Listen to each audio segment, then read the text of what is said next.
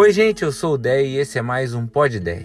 Se ontem eu falei sobre onde os nossos erros começam, hoje eu quero falar sobre onde eles desembocam.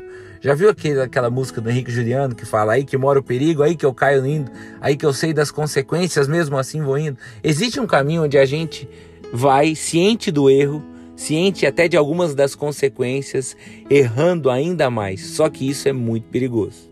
Deixa para você entender, deixa eu contar essa história na sua totalidade. Davi, numa época onde os seis deviam ir para a guerra, como eu falei ontem, fica no palácio.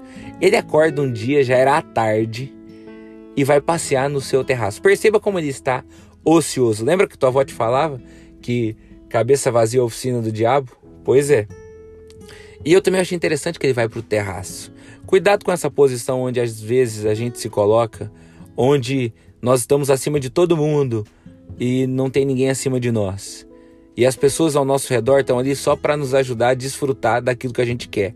E ninguém tem autoridade ou nos ama a ponto de olhar no nosso olho e falar: Ó, oh, isso é errado, esse é um caminho ruim para você. Mas continuando. Davi, lá do terraço, vê uma mulher tomando banho, se atrai por ela, manda trazer, se deita com ela. Essa mulher chama Batseba e é esposa de um homem chamado Urias que está na guerra lutando por Davi. Acontece que a mulher engravida. E o que Davi faz? Erra mais ainda para encobrir o primeiro erro. Chama Urias lá da guerra fingindo que quer notícias do que está acontecendo. Urias dá notícias e Davi fala: Vai para casa agora, descansa com a sua esposa. O que, que Davi quer? Que Urias se deite com a esposa e depois ache que o filho é dele. Só que Urias tem caráter. E Urias não vai para casa, ele dorme na porta do palácio. Davi fica sabendo, chama ele e falou: Cara, por que você não vai para casa? Urias fala: O quê? Meus amigos lutando, meu comandante lutando, todo mundo arriscando a vida e eu em casa, me deitando com a minha esposa? Não. Sabe, gente, perceba a qualidade de quem Urias é. Porque ele se recusa a desfrutar quando está todo mundo arriscando e sofrendo. Sabe, lá na tua casa tá todo mundo economizando, você não vai ser o gastão. Na empresa tá todo mundo trabalhando em conjunto para tirar ela do buraco. Você não vai ser a pessoa que não tá nem aí, já tá procurando outra vaga mesmo. Lá num relacionamento onde um tá lutando porque acredita que as coisas ainda podem dar certo, você não vai ser o que o que abandona o barco e não tá nem aí. Sabe, se tem alguém lutando, lute também. Esse é um princípio para nós. Mas continuando essa história, porque ela fica ainda pior. Davi tenta de novo no dia seguinte, só que dessa vez ele embebeda Urias. Mas não dá certo do mesmo jeito. Davi então faz o pior.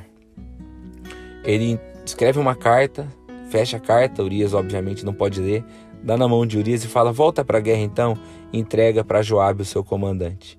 Urias leva essa carta, nem sabe ele, mas está escrito na carta: "Mande Urias para a linha de frente da batalha para que ele morra". Basicamente é isso. Urias entrega a carta, vai para a linha de frente e morre. É até mórbido assim da parte de Davi fazer Urias carregar a própria sentença de morte, levando a carta até o comandante. Agora perceba, o que começou com Davi não estando onde ele deveria estar, terminou com ele sendo um assassino. E talvez você se indigne ouvindo essa história e ache um absurdo. E de fato é um absurdo. E Davi não se safa. Eu queria terminar dizendo isso, porque a Bíblia diz assim: o último versículo do capítulo de 2 Samuel, capítulo 11, diz assim: Mas o que Davi fez desagradou o Senhor. Porque ainda que Davi tenha se safado diante das pessoas, Deus viu. E importa o que Deus vê. E importa o que Deus pensa. E amanhã eu continuo com o que Deus fez.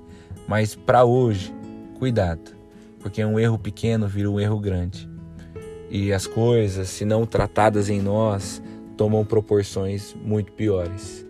Então que hoje você sonde o seu coração, para que você não se pegue manipulando a história, para não admitir onde caiu, mas que você busque sabedoria diante de Deus, para que Deus te oriente, para que Deus corrija os caminhos que estão errados. Que às vezes, claro, não tem esse tamanho desse erro, mas que já são coisas que devem ser tratadas. Certo? É a minha oração hoje também. Que Deus nos abençoe. Tchau, tchau.